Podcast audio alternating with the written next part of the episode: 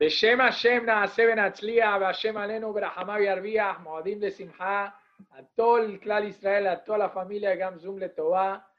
Hoy vamos a tener el honor y el cabot que nos va a honrar con sus palabras nuestro querido Ramaik Ben Yoshelita, que ya nos honró con sus palabras y seguro que hoy va a ser especial verdad Hashem para meter la energía de la Simha al clan Israel y a la familia del Gamzum Letová. El shiur de hoy fue patrocinado Lelun Ishmat, nuestro querido Shelomo Salo Ben Dora, que fue patrocinado por su querida esposa Frida Sazón y sus hijos. Adelante, mi querido señor Elías. Gracias, Ham Yossi. a todos. Muy buenas noches. Hoy, como dijo ya Ham Yossi, nos honra con su presencia Rav Mike Benjo, que ya lo extrañábamos mucho. Es un honor escucharlo y más en tiempos de alegría, porque Él siempre que habla nos alegra.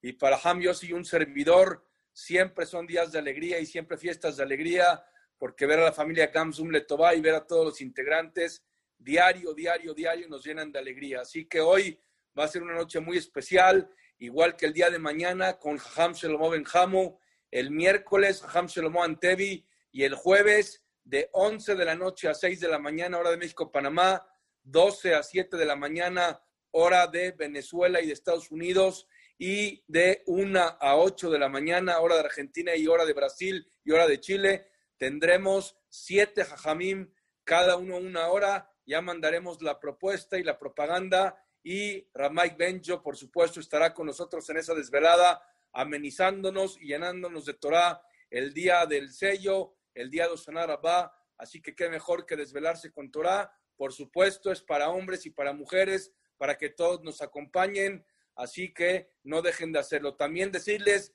que cada día avanzamos más ya con la página Torah Zoom. Pronto la tendremos ya lista, Besrat Hashem, en un tiempo. Nos estamos tardando un poquito, ya que estamos así, así, que no se la pierdan. Así que los esperamos a todos hoy, todas las noches. Eh, Mike Benjo, es un honor tenerlo, que esta clase sea para Refuash Lema de Rab Rafael Abraham Benibón, que pronto regresa a su casa, de Leti Ventura, de Jaime Jaim Benyafa Linda, y que sea Leilun Ishmat de Olinda Bat Bahie y Lea Bat Sofía. Ramay, que sea con mucha siata de bienvenido y adelante. Muchísimas gracias, Jajam Elías. Muchísimas gracias, Jajam Yossi. Qué honor más grande es estar acá una noche más Realmente lo que ustedes han hecho en Gamsum Letoa es de no creerlo. Cada vez además siguen un paso más adelante. Muchos hubiesen quedado satisfechos al comienzo y ustedes siguen con cientos de Yehudim todas las noches. Y para mí lo único que puedo decir es que gracias por dejarme ser parte de esto. Para mí es un zehut gigantesco poder ser parte acá de la familia Gamsum Letoa. Los felicito por todo lo que han hecho. Que Hashem se los pague siempre con brajá, con alegría, con todo lo bueno de Hashem. Y solamente mencionar de las lindas coincidencias la, eh, los que patrocinaron el shiur de hoy por Shlomo, Salo, Mendora, de hecho son familia mía, de mi familia de Panamá, familia de mi esposa, eh, y efectivamente el señor Shlomo, eh, alguien muy, muy especial, no tuve el dejud de conocerlo, pero lo que me han contado, alguien de no solamente sus midot, su Torah, todo lo que transmitió y se ve hoy en día de la familia, que sí tengo el zehut de conocer la grandeza de esta persona, así que efectivamente que esto sea Leiluin Ishmatov Ezat Hashem. Muchas gracias nuevamente por esta linda invitación, que siempre estemos en Smajot, un zehut estar acá en Sukkot, Moadim Le Simha para todos. Antes de empezar, vamos a leer el Mismor Le Todá, como ya es tradición, todas las noches hace meses, entonces vamos a empezar Ezat Hashem. Mismor Le Todá, Hari'u Adonai Kol Ha'aretz, Adonai Besimha. בואו לפניו ברננה, דעו כי אדוני הוא אלוהים, הוא עשנו ולא אנחנו, עמו וצום מרעיתו. בואו שעריו תודה חצרותיו ותחילה. הודורו ברכו שמו, כי טוב אדוני לעולם חסדו ועדור ודור אמונתו. Antes de empezar también, como es costumbre, hace ya también bastante tiempo, comenzamos con una alajá y justo Jajamería me dijo, corresponde para Jolamued, una alajá para Jolamued.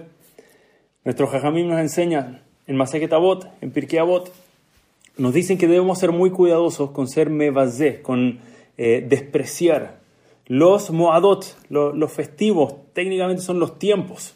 Entonces Bartenura comenta y dice, ¿qué se refiere a los Moadot? Dice, estamos hablando de Hola Moed, estamos hablando de estos días, como Sukkot, como Pesach, que entre medio de los Yamim Tobim tienen días que son el Hol, son lo que es semana dentro del Moed, dentro de la fiesta. Tenemos que ser muy cuidadosos con no tratarlos con el respeto que merece.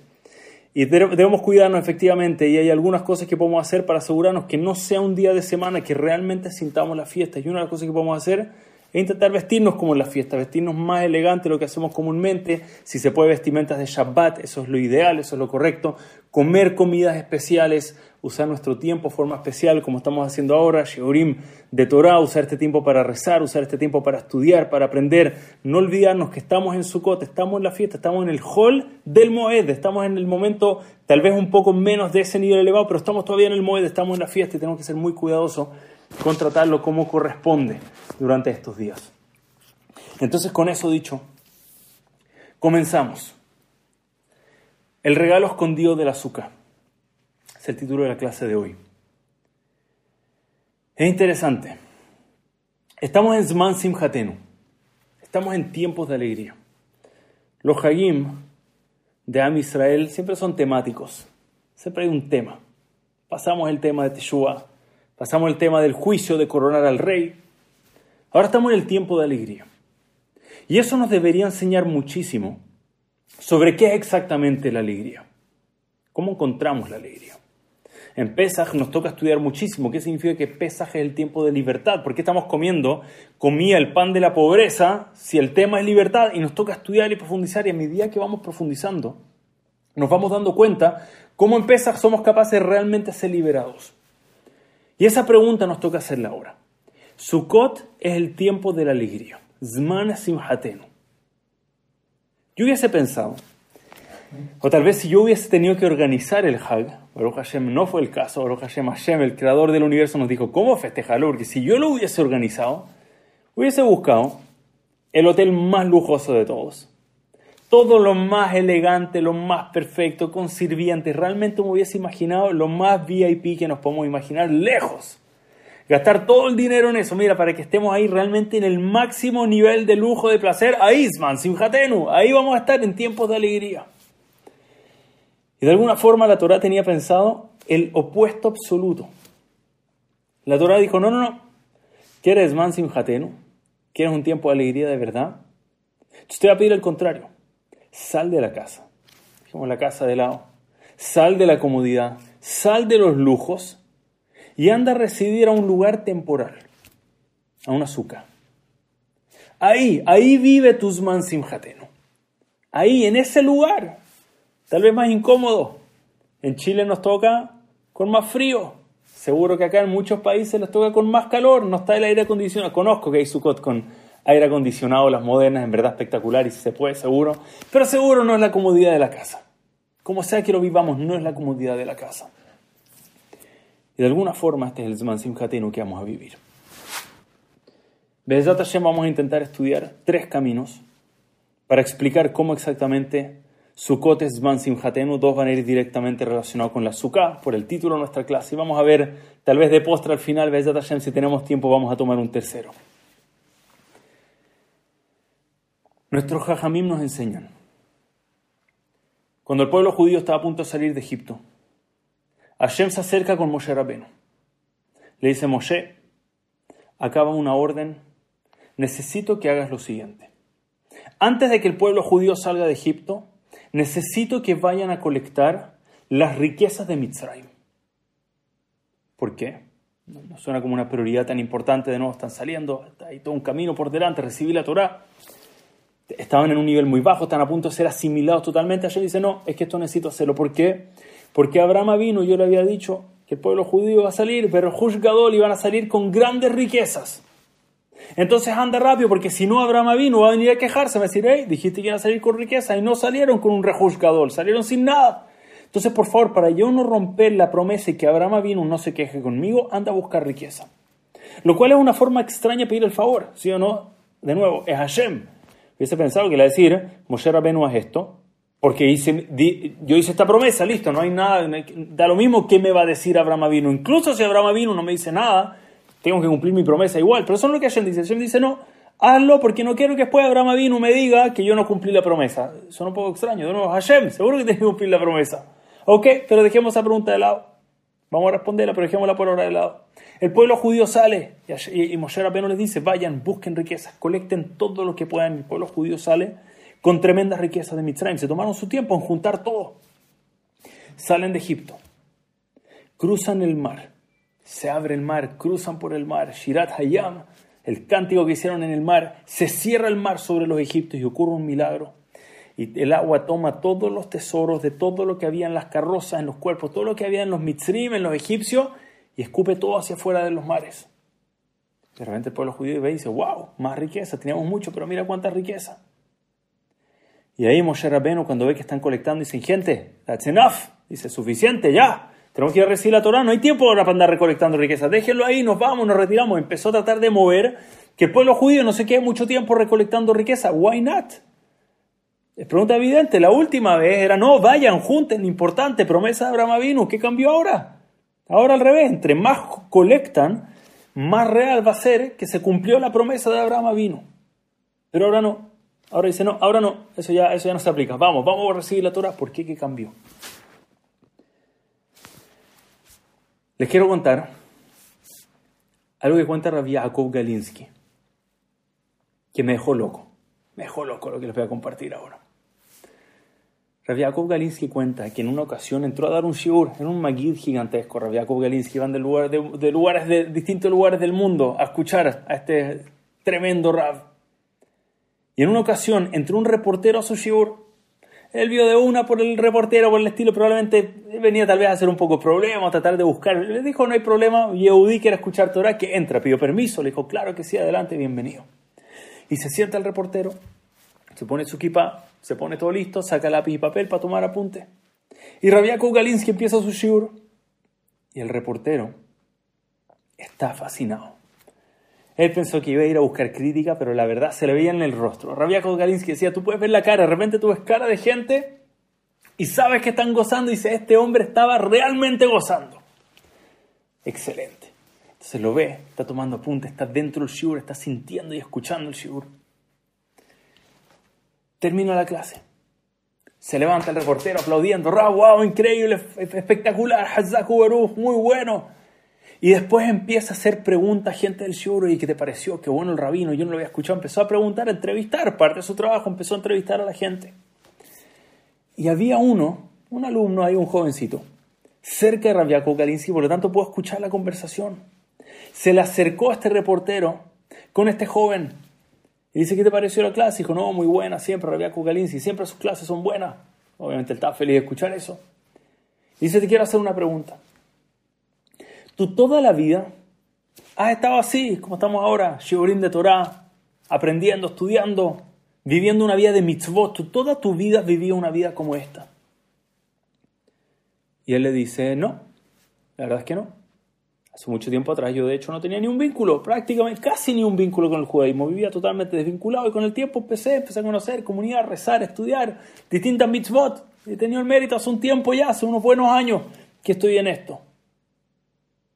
Entonces el reportero dice, wow, entonces déjame hacerte ahora la pregunta que de verdad te quería hacer. Según tú, ¿qué es más grande o quién es más grande? La persona que toda su vida tiene la vida que tú vives hoy, donde vas a Shurim de Torah, donde tienes mitzvot, donde estudias, aprendes, creces, rezas. O una persona como tú, que en un comienzo no lo hacía, y después de cero empezó a tomar un interés y se empezó a acercar y empezó a estudiar, a estar acá, Sheurim, Gamzum, Letová, ¿cuál es más grande de los dos? Había Kalinsky quería escuchar esta respuesta, le, llamaba mucho la atención. ¿Qué va a responder este joven? Quería saber. Entonces está ahí muy atento. El joven piensa un poco, dice, yo creo que la persona que toda su vida estuvo, Sheurim, Tefilá, Mitzvot, esa persona tiene más mérito que una persona que en un comienzo no lo hacía y después decidió hacerlo. Le llamó la atención. A Rabia Kugalinsky le llamó la atención. La Gemara dice, el lugar donde hay un Baal Teshuvah separa grandes, gigantescos del mundo judío. No separan en ese lugar un Baal alguien muy grande, muy sagrado. Entonces, ¿cuál será la razón? El reportero le dice, bueno, yo sé por qué. Pero la persona que siempre lo ha hecho, ha tenido mucho más tiempo de mérito, ha incumplido, los incumplimientos que tuvo son mucho menos, es decir, claramente ha cumplido más mitzvot. El joven dice, no, no es por eso. Dice, por eso. de hecho, no, para nada, para nada la razón. De hecho, conozco la Gemara. Dice, yo tengo otra razón de por qué pienso que quien lo ha hecho toda su vida tiene un mérito más grande. Dice, ¿cuál es? Esta es la respuesta de este joven. Y con esto quiero empezar el mensaje esta noche. El joven le dice, yo antes de cumplir, antes de estudiar, antes de rezar, antes de realmente vivir, buscar espiritualidad en mi vida, tenía todo lo físico que una persona pudiera querer. Tenía básicamente todo el placer del mundo, pero la verdad, yo sabía esto en mi vida. Mi vida era totalmente vacía. No había ni una alegría real en nada de lo que tenía. Era vacío absoluto. Y entre más intentaba alimentar el vacío, más, más vacío se sentía. Cuando no hay espiritualidad en la vida de uno, uno piensa, lo trata de llenar con más material, material, material, dice, no hay nada, no hay nada. Uno va del otro lado y no encuentra absolutamente nada. Ahora que estoy acá, uff, qué alivio, dice. Una alegría constante, cada vez que estudio, cada vez que aprendo, cada vez que hago una mitzvah por otro, cada vez que me preocupo por otro en vez de preocuparme por mí, todo lo que vivo me llena de verdad. Es una alegría impresionante. Dice alguien como yo, nunca en la vida pensaría volver atrás. Dice, yo conozco lo que hay. No hay nada, dice. En una vida de solo físico, no hay nada si no hay espiritualidad dentro. Pero una persona que toda su vida vivió una vida de espiritualidad, esa persona nunca vivió ese vacío. Esa persona piensa que probablemente si yo voy para el otro camino, si yo dejo todo, si me olvido de espiritualidad, me olvido de compartir con el prójimo, me olvido, si doy esta de acá, ¿cuánto más tendría yo esa persona que piensa que tendría tanto más dejando la espiritualidad y viviendo únicamente una vida física? Él realmente piensa que se está perdiendo algo tremendo, dice. Por lo tanto, para él, el mérito de que a pesar de eso no se va hacia allá, no se va a una vía únicamente física, es mucho más meritorio que para mí. Yo ya lo viví, yo sé que no me pierdo de nada. Él no lo ha vivido, él a pesar de eso aguanta acá porque él piensa que lo que se prende es tremendo, lo que se pierde en la realidad no es nada. Serabiakov Kalinsky, por eso el pueblo judío tuvo que pasar por Mitzrayim. ¿Por qué Mitzrayim? El lugar más bajo de todos, no sé, Hashem, mándalos al exilio un lugar no tan terrible. Habían otras opciones, no tenía que ser Mitzrayim, el peor del peor del peor. Dice, no, justamente esa era la idea. Era un regalo para Israel. Mira, anda de una, anda al lugar más extremo, nada de espiritualidad, cero, y todo físico. Y te vas a dar cuenta que no hay nada. Y de ese punto en adelante puedes vivir tranquilo hacia adelante, te puedes dar cuenta lo increíble que es tener espiritualidad en tu vida. Por lo tanto, se acerca Hashem con Moshe Rabenu y le dice Moshe, Abraham vino, le dije que iba, el pueblo judío iba a salir Berhush Gadol, iba a salir con grandes riquezas. Pero cuando yo hablé de riqueza, no me refería a dinero, no me refería a poder, no eso no era lo que yo me refería. Yo me refería a las riquezas de verdad. Yo me refería a que iban a salir tremendo en midot, que iban a salir empáticos uno por los otros, vale, de acá, gente que estudia, gente que crece constantemente. Eso es lo que yo me refería con grandes riquezas. Pero ellos ahora llevan en Mitzrayim más de 200 años. Ellos ahora, para, ellos eso no es riqueza ahora. Para que Abraham vino no se queje, ahora mismo, por mientras, dales dinero, a pesar de que eso no es rejuzgador, pero para que después no se queje. Dale lo que ellos entienden ahora como riqueza, pero ahí no van a encontrar nada. Dale eso por ahora. Y el pueblo judío toma toda la riqueza y cruzan el mar. Y en el mar, en el mar tienen nebuá, tienen profecía, de las más elevadas un sirviente ahí adentro veía una profecía más elevada que los grandes profetas del pueblo judío. Y salen del mar. Y ahora llegan riquezas materiales de nuevo. Y ahora Moshe Rabbeinu dice, hey, no, no, no, no, no. Ahora no. Ahora no pierdan su tiempo. Están viendo a recibir la Torah. Ahora ustedes ya aprendieron que estas no son las verdaderas riquezas de este mundo. Que esto no es lo que los va a llenar de verdad. Esto no es lo que les va a dar alegría. Dejen esto de lado. Vamos a recibir la Torah ahora en un momento. Ahora ya entendieron lo que realmente riqueza en este mundo. Dejen esto de lado. No es coincidencia que cuando llegas Mansim Hateno, la Torah nos dice, deja tus lujos de lado. Sal de la casa, sal de esa máxima comodidad. ¿Verdad? Es rico, es agradable. Pero la alegría de verdad no la vas a encontrar ahí. Sal a buscar otra alegría. Te vas a dar cuenta, tal vez en el primer momento, ah, no se siente igual, no es lo mismo, hace frío, hace calor. Pero vive esa experiencia. Y el que ha vivido la experiencia de estar en una azúcar sabe que no hay una alegría como esa. Lo sabe, lo sabe, eso que se siente, eso que se goza ahí adentro, esa espiritualidad, esa pureza que hay adentro. No, existe algo así dentro de la comunidad de la casa. No es lo mismo. Debemos aspirar a que sea lo mismo. Dicen, más fácil es sacar nuestra casa y llevarla al azúcar. Lo más difícil es lo que nos toca hacer después, que es tomar la azúcar y entrar a la casa. Eso es lo que tenemos que hacer al final del hack, llevarnos eso a nuestro hogar entendiendo dónde realmente está la alegría en este mundo. No está en los lujos, no está en los placeres, está en vivir una vida espiritual. Y lo que somos capaces de encontrar en la espiritualidad no lo vamos a vivir en ningún otro lugar. Rebeliao Dessler explica, su famoso Michtav Meliao. Explica, e, e, es impresionante, dice lo siguiente. Voy a tratar de dividirlo, voy a tratar de hacerlo en un punto, lo explica, hay, tanto para hablar y uno nunca puede traer todas las ideas, hay que leer todo el libro. Pero dice algo muy potente, dice que la diferencia entre un bien físico un bien espiritual, dice el bien físico, nunca es realmente nuestro. Yo puedo tener un teléfono, puedo tener un teléfono conmigo, teléfono es mío, mi teléfono, yo lo pagué, yo lo tengo, soy el dueño, tiene mi contraseña, pero nunca ser parte de mí. Eventualmente lo voy a tener que cambiar. O eventualmente va a dejar de funcionar, o eventualmente lo voy a regalar o vender, o además a stream, digamos alguien que logra que su iPhone de alguna forma sobreviva hasta los 120 años. Los 120 años, se quedó el teléfono, nunca fue parte de uno. Por lo tanto, el físico no nos puede dar una satisfacción real. Intentamos, pero no es posible es simplemente imposible, nunca va a ser nuestro realmente. Entonces creemos que teniendo más vamos a sentir que es más parte de nosotros. Pero el bien físico nunca ser parte de nosotros. Cuando el bien físico tiene como meta únicamente el bien físico, no nos va a dar una satisfacción real, sino viene con un propósito más elevado. En cambio, la espiritualidad, si yo una vez ayudé al prójimo, esa ayuda, esa mitzvah, es parte de mí para siempre. Nadie la saca yo di una moneda de acá a algún lugar, esa moneda, mientras está dentro de la alcancía, vale más que todo el resto del dinero porque esa moneda ahora es parte de mí para toda la vida. Nadie te la puede quitar esa. La diferencia entre placer físico y placer espiritual es que el placer espiritual es parte de uno, queda dentro de uno, nos cambia la vida de verdad para siempre. Y un ejemplo que trae Rav Dessler, esto es, muy potente, tratar de graficarlo y adaptar, realmente internalizarlo a nuestras vidas. Rav Dessler dice, que en una ocasión estaba caminando y vio un grupo de lobos. Y estaban peleando por quién se quedaba con un cadáver. Había un cadáver ahí de un animal muerto. Estaban peleando a ver quién se lo quedaba. Y los lobos empezaron a atacarse, a morderse uno al otro, a pelear uno contra el otro. Una cosa así espantosa.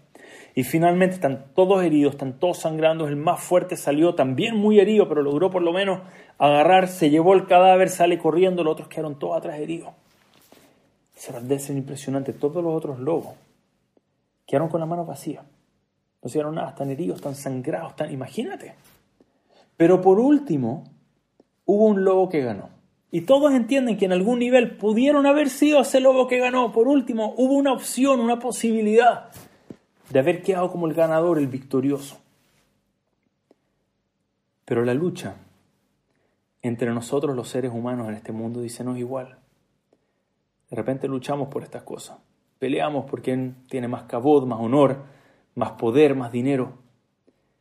Y dice Rav Dessler, ahí no hay ni un ganador. Porque incluso el que logra agarrar y llevarse lo que están luchando por obtener, no va a encontrar satisfacción. Otros sabios dicen, el que tiene 100 quiere 200, el que tiene 200 quiere 400 y se va a quedar con más hambre todavía. Cuando nuestra vida es una lucha por el placer físico, solamente aumenta el hambre. Por último, el otro lobo pudo ir, pudo comer, quedó satisfecho, pero la persona no es así. Cuando el único propósito de la persona es un placer físico, lo único que logramos es que aumente el hambre. Más y más y más hasta que logremos encontrar propósito, placer espiritual. Cuando recibir significa dar, cuando yo quiero tener para darle a otros, de repente es otra cosa. De repente nuestra vida inmediatamente cambió. Les voy a tener un ejemplo potencialmente, potencialmente mi favorito. Hay un Yehudi, se llama Kivi Bernard. Kivi Bernard se hizo famoso, escribió un, un libro sobre la ciencia de los lagartos, las lagartijas, para parecer algo impresionante, no voy a mentir, nunca lo leí, pero al parecer algo, de nuevo, lo hizo ser alguien bastante conocido. Y de Microsoft llamaron a Kiwi Bernard. Y le dijeron, tenemos una conferencia muy grande, muy importante, nuevas tecnologías que vamos a mostrar y la verdad es que lo que tú hablas para nosotros nos haría toda la conferencia, que tú seas nuestro key opening speaker, el principal, el que abre la conferencia, dice. Para nosotros sería algo tremendo, por favor, te queremos invitar a ti, pagamos obviamente por un buen charlista, un buen orador, te vamos a poner ahí.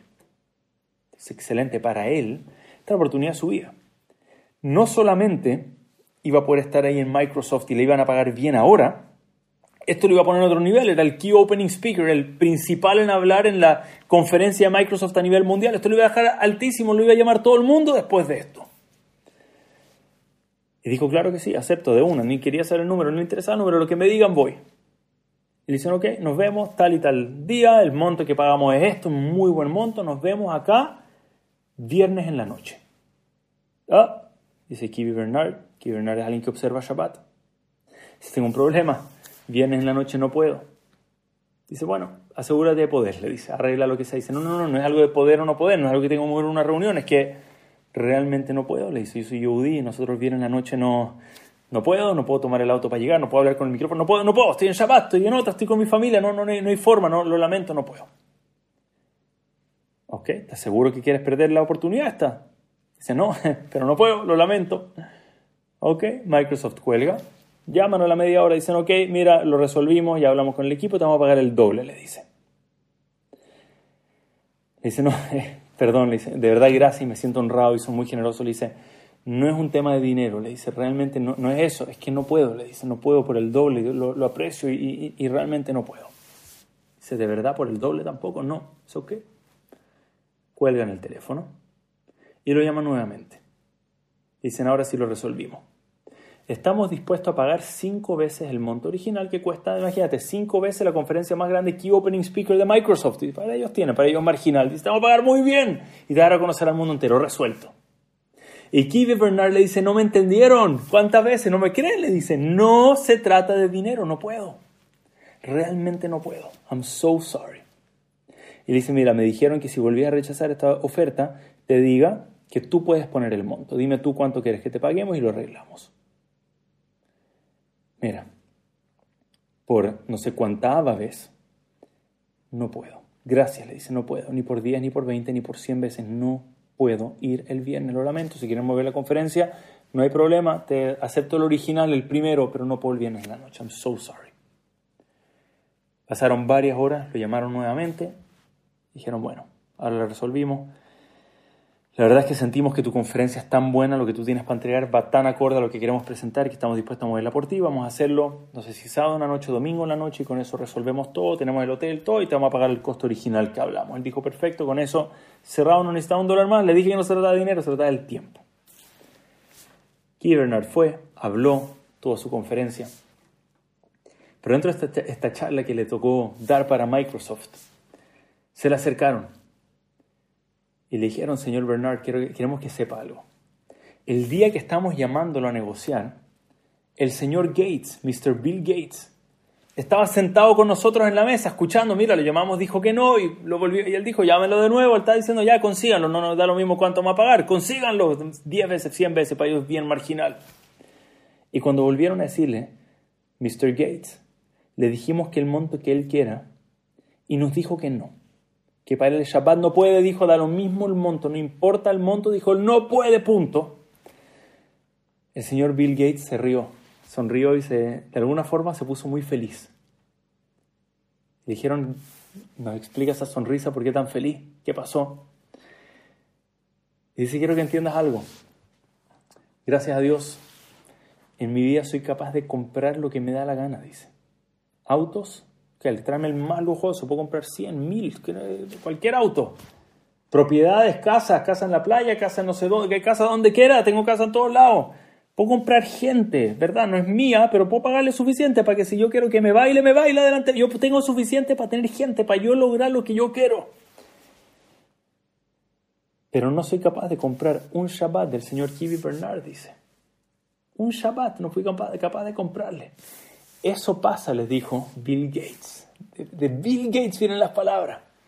Eso pasa cuando tienes algo en tu vida que vale más que todo el dinero del mundo. Te puedo poner todo el dinero del mundo. It's not gonna do it. Es mucho más que todo el dinero junto. Eso es placer espiritual. Eso es propósito. Eso es encontrar eso en nuestra vida que vale todo. Ravna Weinberg decía, una persona que no tiene algo por qué morir, algo por lo que daría su vida, no tiene algo por qué vivir tampoco. Solo cuando encontramos eso, que estaría dispuesto a dar toda mi vida, cuando tengo ese sentido por el que digo yo doy todo, cualquier padre acá sabe eso. Nuestra vida comenzó el día que teníamos a alguien acá por el que daríamos todo por esa persona y empezó la vida de verdad. Cuando tenemos algo que realmente vale más que la vida en sí, vale más que todo el dinero. Entonces en Sukkot nos reenfocamos en qué es lo que realmente tiene valor en este mundo. Y decimos, saca todos los lujos. Hay algo que vale más que todos los lujos del mundo. Vale más que la comodidad del hogar. Vale más que todos los lujos que hay adentro del hogar. Vale más que todo el dinero del mundo. Sal y encuentra el placer espiritual en la azúcar. Y te vas a dar cuenta de todo lo que tienes. Te vas a dar cuenta dónde está el verdadero placer. Me gustaría pasar a una segunda explicación. La llamará nos trae una famosa historia. No me voy a alargar, pues es posible que muchos acá conozcan la historia, voy a hacerla express. Nos trae una muy, muy famosa historia. Rebi Akiva, su esposa Rachel, ellos se conocieron. Rachel venía, hija de Calva Sabúa, una familia increíblemente poderosa, tremendamente poderosa de los más ricos de todo el pueblo judío. Pero cuando se casaron, no voy a entrar en toda la historia, cuando se casó Rachel con Rabbi Akiva, era Akiva en esos tiempos, no era Rabbi Akiva todavía, se desconectaron, se desvincularon del suegro de Calva Sabó y pasaron a vivir una vida de mucha pobreza. Y esto para Rachel era muy difícil. Para Rachel esto era muy difícil. Me imagino que para Rabbi Akiva también era difícil. Pero para Rachel, imagínense, de vivir en palacios, en mansiones, en lujos, viviendo así en, en lo máximo de lo máximo, a no tener nada. ¿Saben lo, que, lo, único que tenían? ¿Qué tenían ellos? Tú entras a la casa de aquí iba Rachel. ¿Qué había en los tiempos donde estaban ahí tratando de salir adelante? Habían unos bundles, unas camas. Lo único que tenían eran dos camas hechas de hierbas y de paja. Era lo único que tenían en la casa eran dos camas de paja. Lo único que había. Y cuéntale a Yamara que en una ocasión Alguien toca la puerta, un pobre. Hola, señora Kiva. Lo puedo molestar, estoy... necesito ayuda. Estamos mal de Parnasá. Me imagino aquí va la reacción. Bueno, bienvenido a, la fila, dime dónde vamos, vamos a pedir juntos. No tengo nada tampoco. Y justo en esos tiempos, Rachel y Rabbi están muy mal, están muy angustiados, están pasándolo muy difícil. Y dicen, no tienes nada, nada. Mira, lo único que estoy buscando, dice, si tienes un poquito así, un, poco para hacerme una camita, un poquito de paja, yo con eso, yo estoy, yo con eso soy feliz. Y dice, wow, mira tú, me acabas de pedir justo lo que tengo. No hubiese pedido cualquier otra cosa, te digo, no tengo. Justo eso tengo. Le dice, dame un momento. Va, agarra pobrecito un... Ahí se desactivó el micrófono, parece. Ahí, eso, Hazaku Baruch. Agarra una porción de su cama, Hazito, ¿verdad? Saca una porción de su cama, un poquito de la paja que tenía para su colchón y se lo da al pobre, no se agarró más agarró ahí el 10%, Homesh, 20% de su cama, se la dio a este hombre. Y se fue. Y Rabbi Akiva se da vueltas y ve a su esposa Rachel y le dice, mira, no estamos tan mal. Yo pensé que estábamos pésimo. Yo dije, mira, está todo mal para nosotros, pero mira, no estamos tan mal. Hay gente que tiene menos que nosotros. Y dice que efectivamente Rachel y Rabbi Akiva en ese momento sintieron un consuelo y ya no volvieron a sufrir más. De ese punto en adelante ya, no, ya estuvieron bien hasta el final, mucho más adelante recuperaron esa conexión con Calva Sabúa, retuvieron todas las bendiciones del mundo, gracias a Dios nunca le faltó nada, pero desde ese momento nunca volvieron a sentir tristeza. Y termina la llamada diciendo, ¿quién era este hombre misterioso, este pobre misterioso? que llegó y tocó la puerta, Eliyahu Naví, eso dice la Gemara. Este era Eliyahu Naví. Hashem tomó su profeta Eliyahu, le dijo Eliyahu Naví, por favor, hay una pareja que está está tratando de salir adelante, está pasando un mal momento, anda a ayudarlos. Y el Naví fue y los ayudó de esta forma. Pregunta Rafael Shmulevitz. Pregunta evidente. I don't get it. Hashem decidió ayudar a una pareja pobre. Literalmente, le puede dar lo que sea. Hashem, dale la llave a una mansión, dile que se ganó un super premio, no sé, era el, cliente un millón del supermercado y dale un super premio, un penthouse, un auto de la época, no sé, una carroza muy linda con los mejores caballos, dale una cuenta corriente con dos mil millones de dólares, dale lo que le dé la gana. Pero Eliyahu Naví no le da nada a Rabbi Akiva, no le, cero. No solo cero, no solo quedó igual de pobre, tenía menos de lo que tenía antes. Ah, ahora tenía que dormir con el brazo fuera de la cama, ya ni siquiera tenía la cama completa, tuve un pedazo de su porción de la cama. Pregunta a Shmurevich, ¿por qué no le dio algo de verdad? Y la respuesta es, es, potente. La respuesta es para llevarla a nuestra vida. La respuesta para mí, nunca, no sé si lo sentí como, lo sentí como un regalo. Para mí esta respuesta fue un regalo para mi vida. Conocemos lo que dicen nuestros sabios Pirkei Avot. ¿Quién es el rico? Hasameach vejelko. La persona que está contenta con su porción. Dice Rabenu Yonah, ¿qué significa eso?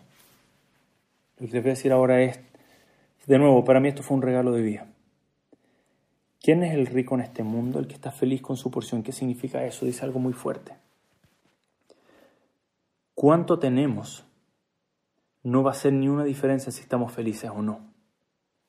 Y de hecho, si hoy en día no somos felices con lo que tenemos, podemos tener mucho más y no nos va a alegrar.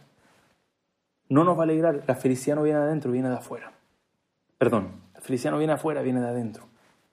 La felicidad es nuestra capacidad de apreciar lo que sí tenemos eres capaz de apreciar lo que sí tienes, puedes tener más o menos, siempre vas a estar alegre porque eres capaz de saber que lo que tienes es lo que yo te tenía que dar. Y estás contento, aprecias lo que sea que tienes en este mundo. Esa persona es rica. Una persona puede tener todo en este mundo y puede ser pobre si todavía siente que le falta. Y según lo que dijimos de de, de Michtam Eliau, Rebeliau Dessler, efectivamente, la persona entre más tiene, más hambre tiene, más desea es más pobre. Mientras que una persona que tiene poco, pero es capaz de apreciar lo que tiene, ve cada cosa, ve la bendición, la mano de Hashem en cada pequeña cosa que tiene en este mundo, esa persona tiene absolutamente todo. No le falta nada esa persona rica, tiene todo en este mundo.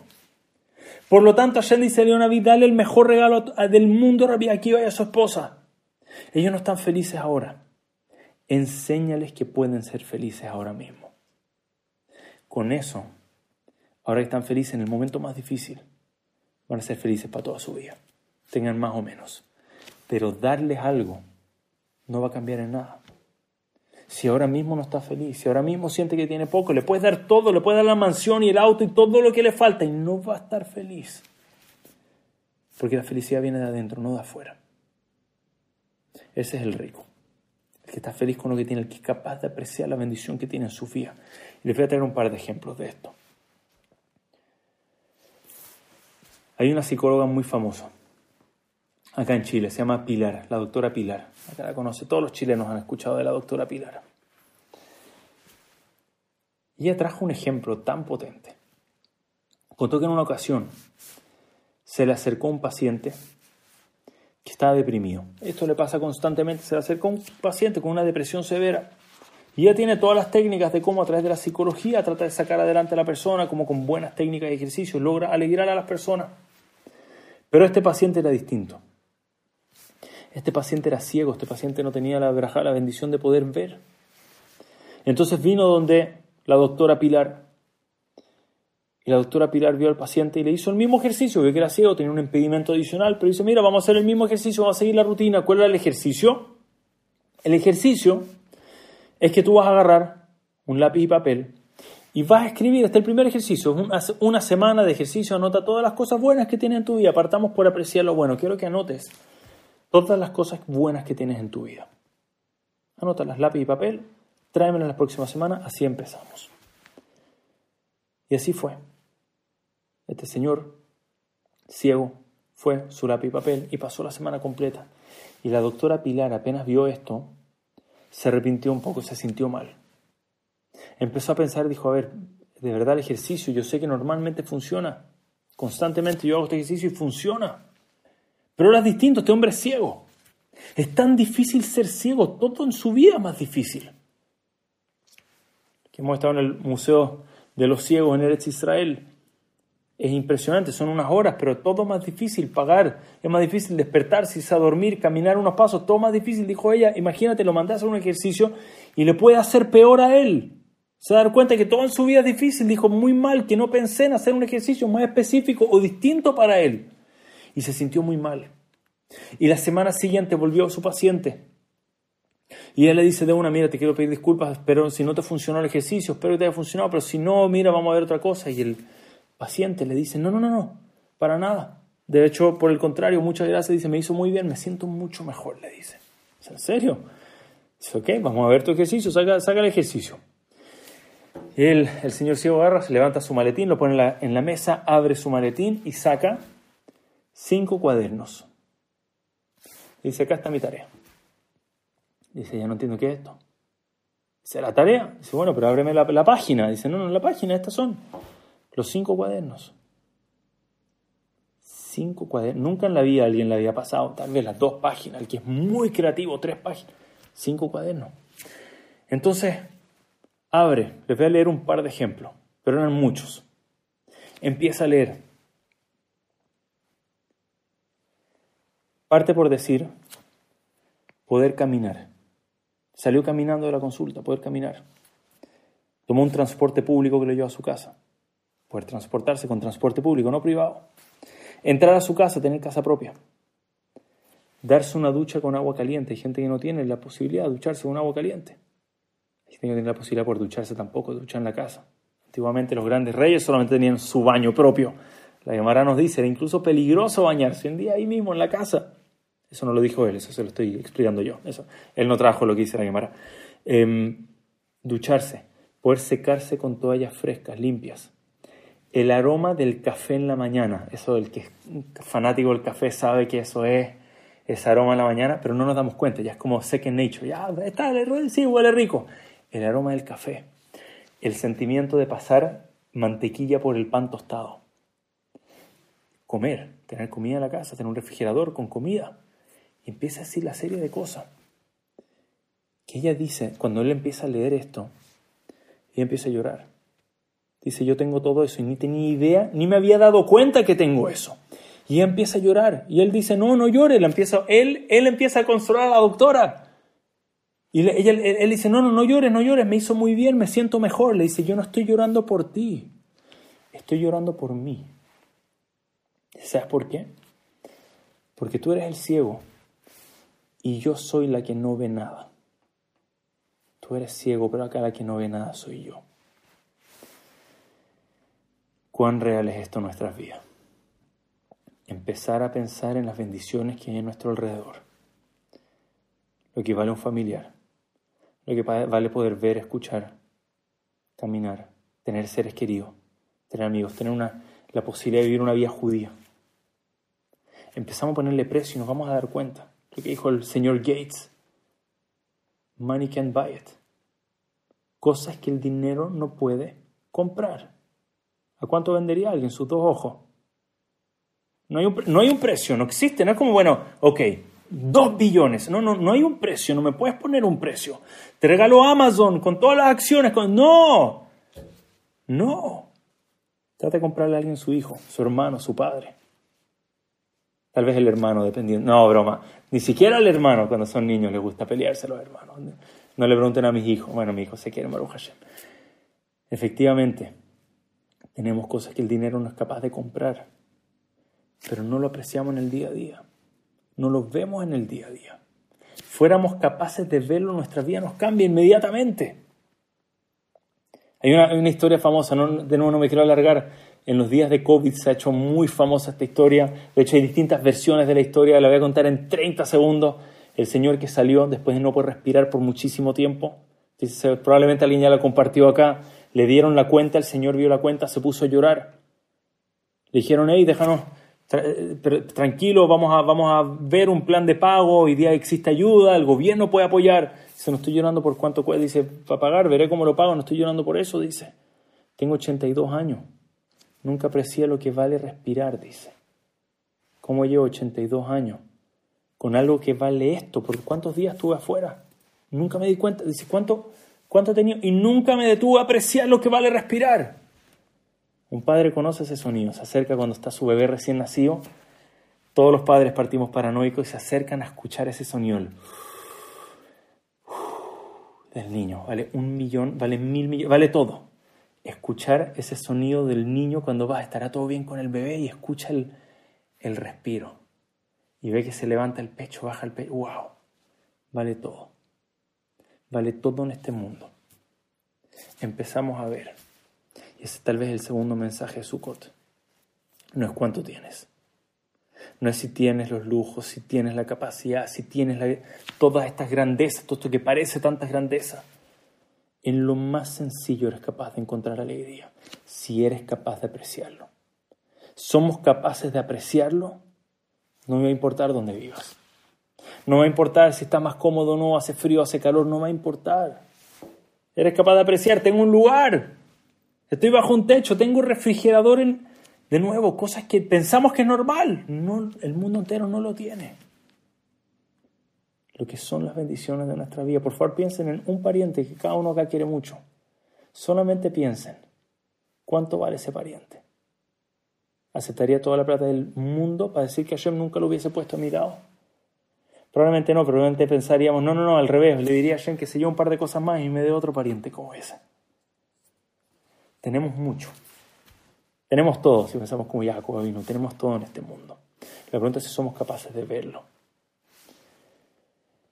Les voy a dar un ejemplo más. Maybe, maybe un ejemplo más, después uno o dos ejemplos más. Hace un tiempo atrás entramos a un mariposario con mi hija. Era una locura, era una locura. Estamos en Panamá, estamos con la familia de Panamá, fuimos todos juntos, estaban aquí mis suegros, los abuelos, la verdad es que fue una locura, estaba tan lindo y había una cantidad de mariposas, una cantidad de colores. Y me acerqué con mi hija y le conté, nosotros conocemos una braja, braja que hacemos al final de tomar agua o comer cosas que no son mesonot. Hacemos una braja. La Gemara nos dice la braja, Boré nefashot rabaut behezronah, al kol ma shebarata le bahem nefesh kol hay baruch olamim. Esa es la braja que trae la Gemara. Y Tosafot hace una pregunta en la Gemara. Dice, hay dos secciones dentro de lo que estamos agradeciendo. Borene Fashod Rabbot Vehezrunan. Hashem crea muchas almas, muchos seres vivos en este mundo con sus gisronot, con las cosas que les falta, con todo lo que le hace falta para poder vivir. Eso es lo que estamos agradeciendo. Hashem, gracias. Me creaste a mí y me gizaron lo que a mí me falta para yo poder vivir y me lo estás dando, me estoy alimentando de eso, gracias. Pero después agrega, al Kol Barata le Bahem. También le agradecemos a Hashem por todo lo que creo para que podamos vivir. Dice, ¿cuál es la diferencia entre lo que nos falta y lo que creo para que podamos vivir? Dice la siguiente, Tosafot dice así. ¿Qué son los Hisronot? ¿Qué es lo que nos falta? Las cosas que sin ellas realmente no podríamos vivir. Un ser humano sin agua no puede vivir, Hashem creó agua. Sin, digamos, lo básico, pan, pan y agua. Una persona puede vivir pan y agua. Hashem creó lo necesario para poder vivir. Pan, agua, oxígeno, vivimos. Pero después, eso es que Hashem creó, el, creó eh, Nefashot Rabot, creó muchos seres vivos en este mundo, y lo que necesita para vivir. Y después al Kulma Shebarata. Y después te agradezco a Hashem por todo lo demás que creaste, que realmente no era necesario. No tenías que hacer toda esta cantidad de frutas y verduras y colores y todas estas bellezas que existen en el mundo, distintos sabores y una parte del paladar que siente la dulzura y otro siente la, la, amargura y otro siente... ¿Cuántas cosas Hashem creo que no necesitábamos, pero las creo igual en este mundo? Se le dije a mi hija, por favor mira alrededor del mariposario, esto lo vamos a usar para mí, me lo está diciendo a mí. ¿Cuántas mariposas había? Era una locura, no sé cuánto explicar la cantidad de especies una mariposa azul. Yo la había visto en Costa Rica. Una, una, en mi vida había algo así. Había una mariposa transparente y no sabía que existía una cosa así. Había una mariposa que cerraba, esta mi esposa se dio cuenta, que cerraba las alas y cuando las abría cambiaba de color. Era una locura, no sé cómo explicar. La cantidad de colores que veíamos acá adentro. Y le dije a mi hija, ¿tú entiendes que Hashem pudo haber hecho el mundo en blanco y negro y nunca hubiésemos sabido que existen colores? Nunca hubiésemos sabido, mira, wow, qué increíble sería tener el mundo color. No, no hubiésemos sabido que existe, mira, el mundo está bien. Y dijo, no, hagámoslo con colores, hagámoslo de belleza. Queremos mariposas, queremos no sé cuántas miles de especies o millones de especies de mariposa. Para que una persona sea capaz de verla y decir, wow, qué lindo que es este mundo. Somos capaces de apreciarlo. Hay un video famoso, se dio vuelto, un señor que veía todo en blanco y negro, le dieron unos lentes especiales, por primera vez veía en color. Empezaba a llorar, era tan emocionante. Empezaba a llorar como que le diste todo. Y yo le narraba, toda mi vida vi en blanco y negro, no sé si... O sea, toda mi vida Baruch Hashem vi color. Nunca pensé que tal vez podían no ver a color. Es algo, tan, es algo que vale todo. Es algo que vale todo. Poder ver hacia afuera la ventana y ver una vista. He parado a apreciar que tengo eso. Rav Zeharia Wallerstein contó que en una ocasión lo llamó un alumno.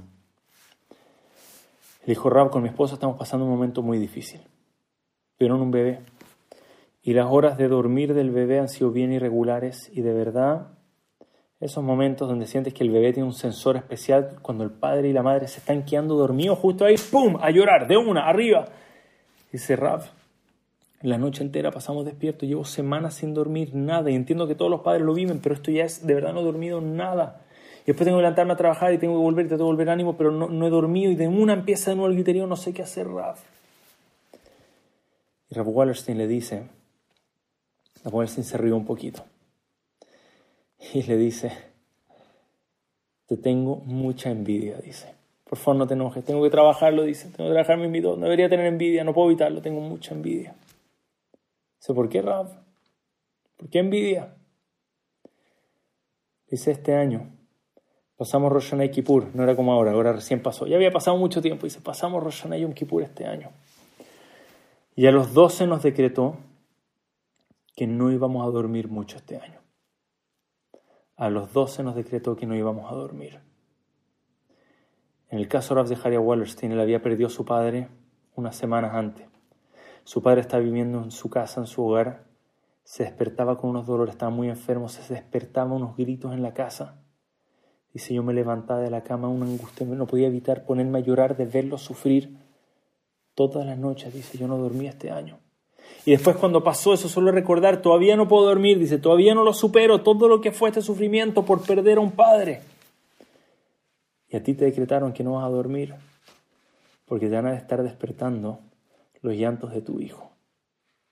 En mi caso fue porque se fue una vida a este mundo y en el caso tuyo fue porque viene una nueva vida a este mundo, dice. Qué ganas tengo de que cuando a mí se me decretó que no iba a dormir, que hubiese sido como el tuyo. Lamentablemente no me tocó perdón, le dice, no te quiero envidiar, tengo que trabajar, no deberíamos envidiarnos, pero no puedo evitarlo, dice, te tengo mucha envidia. Este joven dice, Ram, no tenía que escuchar nada más que eso, dice. Con eso lamento el llamado, lamento incluso que se me ocurrió mencionarlo, voy a volver a disfrutar los llantos de mi bebé. Así mismo, voy a volver a disfrutar los llantos de mi bebé. Mi hermano mayor, todo su primer hijo Moshe, como mi padre, tardó mucho tiempo en llorar. Tardó mucho tiempo en llorar, no vino de una.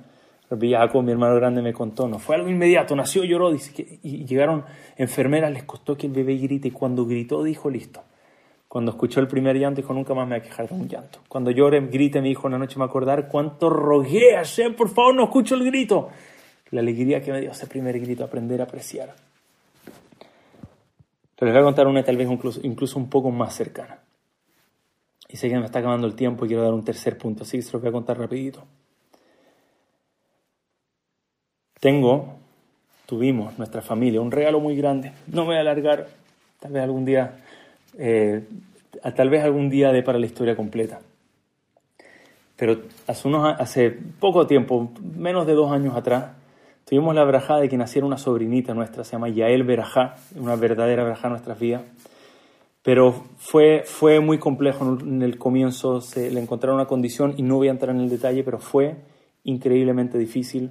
Y la tefilá del mundo cambió el pronóstico, así se lo voy a decir. La tefilá del mundo entero se movió el cielo a Israel, movió el cielo y pasamos de algo que nos dijeron disfruten cada día que la tengan en este mundo a que realmente cambiara la vida para ella y para la familia. Pero les quiero compartir algo que para mí fue un momento muy cercano. Fue algo que no me, cambió la vida para siempre.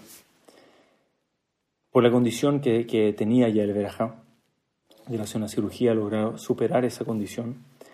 Y a él llevaba un buen tiempo, meses, sin sonreír, sin reírse, no se reía.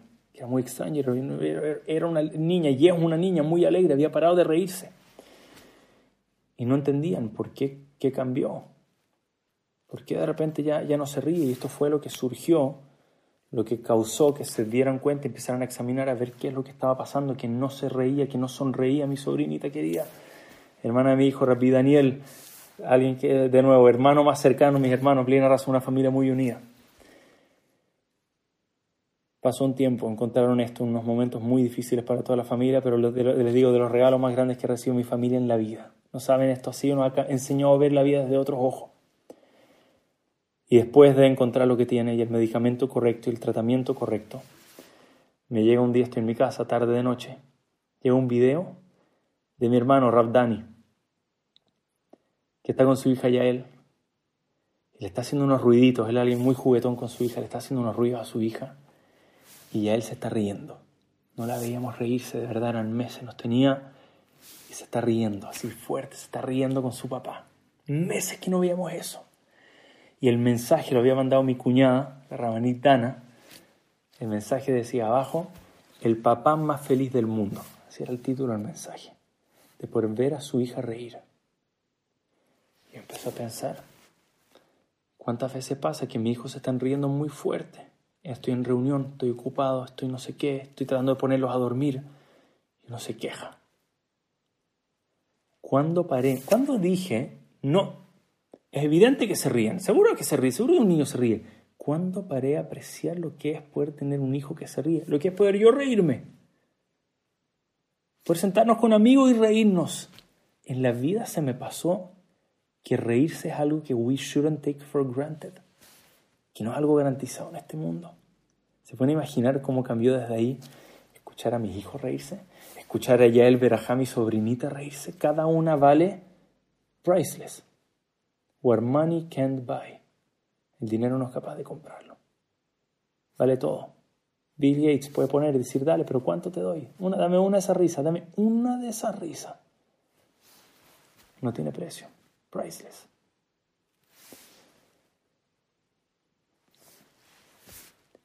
Entonces, solamente para recapitular, punto uno dijimos, la azúcar viene a enseñarnos que la verdadera alegría no está en el bien físico, está en el placer espiritual. Cuando logramos engancharnos con ese placer espiritual, ahí empezamos a encontrar la alegría de verdad, la alegría que nos satisface, la alegría que nos llena de verdad y nos vamos a dar cuenta que la otra no había nada. There was nothing there. Cuando el físico tiene un propósito espiritual cambia todo, pero cuando es una vida de físico únicamente, no hay nada, no hay placer, no hay satisfacción. Eso es lo primero que nos enseña el azúcar. Lo segundo que nos enseña el azúcar, aprende a ser feliz con poco, con el mínimo, con el básico y vas a ser feliz toda tu vida. Ser feliz depende de apreciar lo que tienes, no buscar lo que no tienes. La riqueza se mide por lo que nos falta, no por lo que tenemos. Entre más nos falta, más pobres somos en este mundo. Aprecia lo básico, entra el azúcar y fíjate toda la braja solamente parado en el azúcar sentado en la azúcar, y lleva azúcar, te vas a dar cuenta de todo lo que tienes y te vas a dar cuenta que no te falta nada. Estimados, estamos llegando a la hora y les quiero traer Revlevi Itzhak de Berdichev. Quiero cerrar con esta idea el día de hoy. Qué belleza esta idea. Nuestros sabios nos enseñan, en Sukkot teníamos la fiesta más alegre que existe en el mundo. Simhat Bet no existe algo así. Los sabios dicen, el que no ha estado ahí en Simhat Beta Shoeban Sukkot no ha vivido una fiesta en su vida. No sabe lo que es alegría, no sabe lo que es pasarlo bien. Si no viviste la fiesta de Sukkot, no sabes lo que es alegría. Puf. Esta sí que es una fiesta, ¿sí o no? Ya me imagino el presupuesto, pero de nuevo, Sukkot ya sabemos, no se trata de presupuesto. No hay alegría como Sukkot, Sukkot, la azúcar, el Shaj es lo más caro, el Shaj, el tener un techo no estable, es lo más caro el azúcar. no se trata de eso, esta alegría. ¿Cuál es la alegría Simchat Betashoeva? Simchat Betashoeva se junta todo el pueblo judío para derramar agua sobre el altar, Nisu Hamaim. Esa era la alegría, vamos a juntarnos a ver cómo derraman el agua sobre el Mizbeach. Ok. De una se me viene a la mente por lo menos, no sé, 500 fiestas que suenan como más fiesta que esa, ¿verdad? Se me ocurren muchísimas. ¿Cuál es el big deal? ¿Cuál es la, gran, cuál es la grandeza, la alegría de este día, de este, este ritual que se hace, esta mitzvah de Nisuhamay? Dice Rablevitz de Verdichev. Podemos hacer Teshuvah por dos caminos. Dos caminos para arrepentirnos, para volver a un buen camino en este mundo. Alguien hizo algo malo, algo erróneo y se quiere arrepentir, quiere reponerlo, reparar lo que hizo. Hay dos formas. La primera, Teshuvah por, por ir a. Teshuvah por temor. La persona tiene miedo. Hizo algo malo, tiene miedo, que lo van a pillar. Se van a dar cuenta, va a tener consecuencias, o tiene miedo de que le llegue algún castigo divino. Tiene, tiene miedo. Dice, no, por el miedo, cuando llegue a los 120 años, no, no, no, yo, por miedo lo reparas a Teshua. Eso nos enseñan, eso borra, eso sirve, sirve, eso borra la vera, borra el, pecado, borra el error.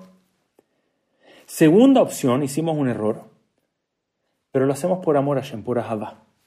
Yo soy hijo de Hashem, yo lo quiero alegrar, yo quiero seguir su voluntad en este mundo, yo quiero ser bueno con el otro Yehudí, yo quiero vivir una vida bien. Teshua por Ahabá. Nuestros sabios nos enseñan esa teshuva, toma nuestra avera, toma los pecados, los errores que cometimos y los transforma en mitzvot. Dice Rablevi Isaac de Verdichev. Llegamos a Rosh Hashanah Yom Kippur y es inevitable. Existe un nivel de miedo.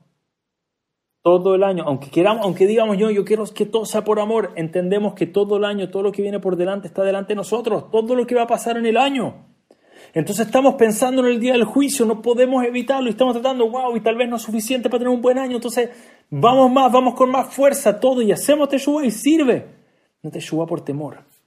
Nos paramos en el tashlich. Decimos, Hashem, sácame la verón, no la queremos, tira al agua, al agua, lánzala al agua, we don't want them, ¿verdad? Chao, lánzala. Y el agua se lleva las averot, teshuva por temor, se lleva, todas las averot se fueron, se las llevó el agua, Baruch Hashem, quedamos limpios. Pero después terminó el juicio. Y ya no hay miedo. Ahora Sukkot. Decimos, Hashem, ¿te acuerdas cuando te dije que quería vivir apegado a ti? Hay menter. Era, era el corazón. El momento tenía miedo, era por temor, pero ahora, ahora vi el azúcar, ahora quiero salir a vivir contigo, quiero salir a estar realmente de cerca, ahora quiero hacerte Shubá, pero porque Hashem, porque te quiero, porque quiero estar cercano contigo, quiero estar apegado contigo. Entonces separaba al pueblo judío se acercaba al Bet Hamikdash y decían, ¿qué hizo este Yehudí con todo su averot? Está limpio, ¿dónde se fueron su averot? Toda su averot las arrojó, hizo tashlich, las arrojó al agua, distintos minhagim, se sacuden la ropa algunos, se lanza al agua todas las averot. Dice, el agua se la llevó, dice, no, no, no, no, que no se la lleve, traigan de vuelta el agua. El agua del tashlich, el agua que se llevó, ahora tráiganla de vuelta, ahora esa agua que tiene la averot. Ahora que el pueblo judío está haciendo teshuva por Ahavá, por amor a Shem, traigan el agua con las averot que ahora la vamos a poner arriba del altar. Ahora va a ir en el Mizbeach. Ahora esa agua son mitzvot. Esa agua es pura de verdad, es un agua santa. Porque ahora el pueblo judío encontró ese amor de verdad, esa conexión de verdad que tiene con Hashem. Ahora hicieron teshuva por Ahavá. Ahora la teshuva es real. Que tengamos el zehut. Estos, estos días son eso, son pura alegría la alegría de lo espiritual, la alegría de aprender a alegrar, de alegrarnos con los que tenemos, la alegría de tener esa conexión con nuestro Padre, sin el temor. Sin el temor. Siempre hay que tener temor. Hashem, ojo, Irat Hashem es, parte de nuestro servicio en este mundo. Nuestra teshuva es gatillada por el amor que tenemos por nuestro Creador. Y eso es Sukkot. Se acabó el juicio, ya el, año está decretado. Ahora conectarnos con nuestro Creador. Las averos del año pasado en el altar las ponemos.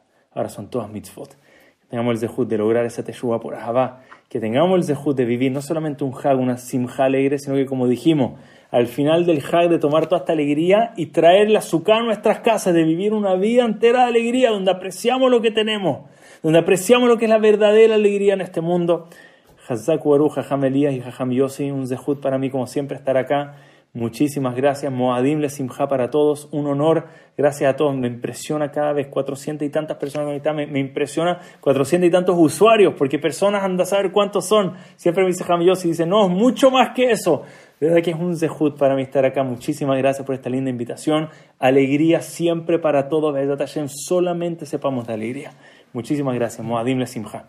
Pura alegría, que es escucharlo usted y escuchar sus conceptos y sus bellos shurim. Cada vez nos impresiona más y cada shur que da nos llena más el alma. Y qué mejor que en esta fiesta, la fiesta de alegría, para recargarnos, como dice la Gemara, hay una promesa que el que se alegre en estos días va a estar alegre todo el año. Y oírle usted es alegrarse para todo el año, Baruch Hashem.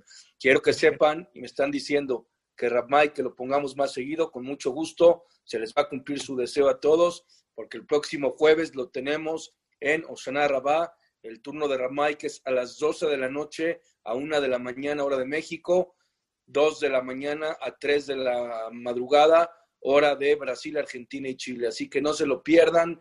Vamos a tener mañana Rashlomo Benjamu, misma hora que siempre, el miércoles a nuestro querido Rapsolomo Antevi y el jueves cambiamos el horario, es la desvelada, empezamos 11 de la noche hora de México, 12 de la noche, hora de Estados Unidos y Venezuela, y una de la mañana, Argentina, Chile y Brasil, y terminamos hasta las 6 de la madrugada, siete jajamim, una hora cada uno, siete horas de Torah. Qué mejor que una desvelada con Torah en el sello final en el día de Oshanar Rabbah, y por supuesto estará con nosotros nuestro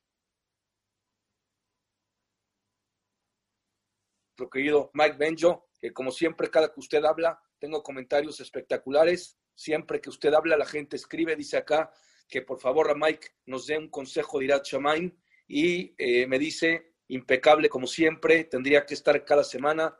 Un gran abrazo a mi queridísimo hermano chileno Rab Mike Benjo desde Panamá, su amigo Oren Shabetai.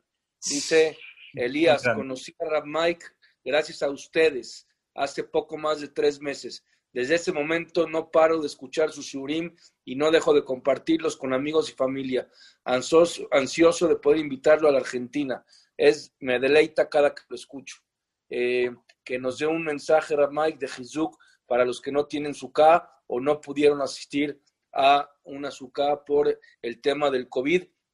Quiero decirles a todos antes de que Ramay nos dé el consejo de Irat Shamaim y nos conteste eso, que Ramay, que es de las personas no nada más sabias de Torah, es de las personas humildes que él reconoció desde el primer día que estuvo en Gamsum Letová, que Baruch Hashem él tenía muchos usuarios que oían sus clases, pero desde que él estuvo en Gamsum Letová, los usuarios se le triplicaron y se le cuatriplicaron y Baruch Hashem tuvimos el zehut, tanto él como nosotros, de que mucha gente se llenara de sus palabras todos los días.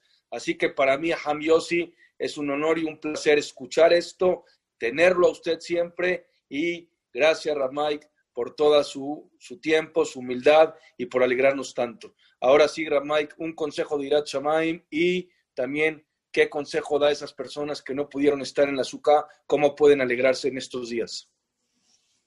Excelente, muchísimas gracias primero Jajamelis y todos, qué bellas palabras, de verdad si supieran el Jizuk que da cada vez, cada palabra, cada vez que uno escucha algo así, la fuerza se aprecia muchísimo y eh, el mismo cariño va de vuelta. A este Cajal Kadosh, esta hermosa audiencia que hay por delante, de verdad no saben cuánto se aprecia y se mandan muchos cariños a todos los lugares del mundo, a todos los saludos, a Oren y a todos los que mandaron saludos ahí, de verdad que se aprecia muchísimo. Efectivamente, Gamzum le es lo máximo, compartanlo, compartan con compartan con su gente.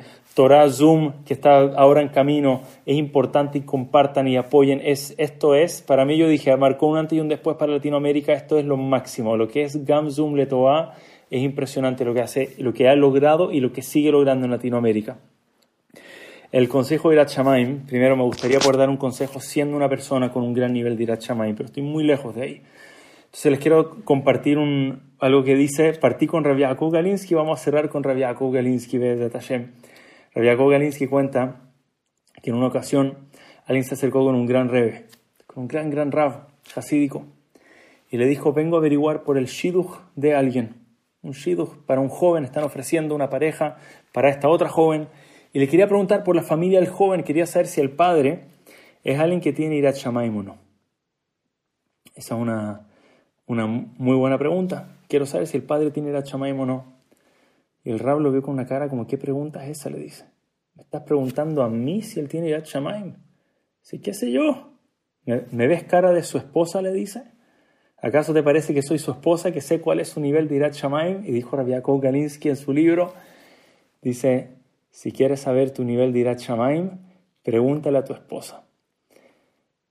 Entonces, para los casados primero, acérquense con sus esposas, mujeres acérquense con sus esposos y pregúntenle en privado. Una respuesta honesta, no es para que te alaben, te digan un 10, esa no es una respuesta a mi ti.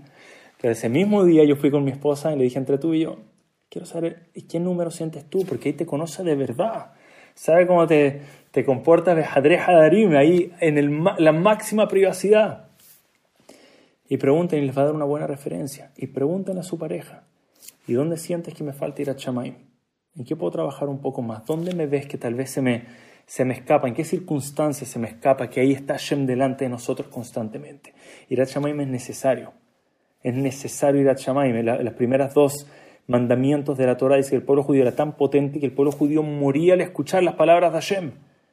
Y preguntan todo, dice, ¿por qué tanto? Dice Hashem, no lo hagas tanto. De hecho, el pueblo judío dijo, ya, no más, después de las primeras dos no aguantamos más, que Moshe nos diga las tablas, que Moshe nos siga diciendo los mandamientos. Dice, porque Hashem tenía que poner Irat Shamayim dentro del pueblo judío.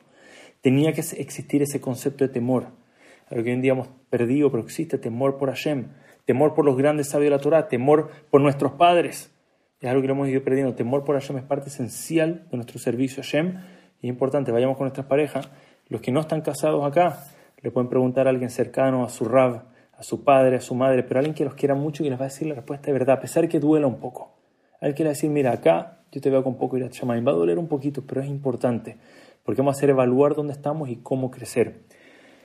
Con respecto a la mitzvah del azúcar, creo que es algo que nos ha tocado, una pregunta que nos ha tocado no solamente para el azúcar, sino que nos tocó vivir Yamim Noraim en muchos lugares del mundo distintos, donde tal vez gente no pudo escuchar shofar, donde tal vez gente no pudo ir a los servicios de Yom Kippur.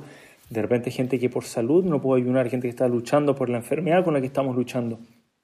Y lo que, lo que siempre siento que es la, la respuesta y nos tiene que salir adelante, número uno, si nos tocó vivir una circunstancia donde es imposible, es decir, no, no se puede hacer la mitzvah de estar en la azúcar, porque Hashem sentía que de alguna forma, esta era la forma en la que más íbamos a crecer este Hag. Eso es lo primero, Hashem no se equivocó. No es que Hashem, calculaste mal cuando hiciste esto, se te olvidó ponerme azúcar. No, Hashem no se olvidó poner azúcar. De alguna forma, así es como más vamos a crecer, estamos en el lugar correcto, en el momento, en el momento correcto, siempre.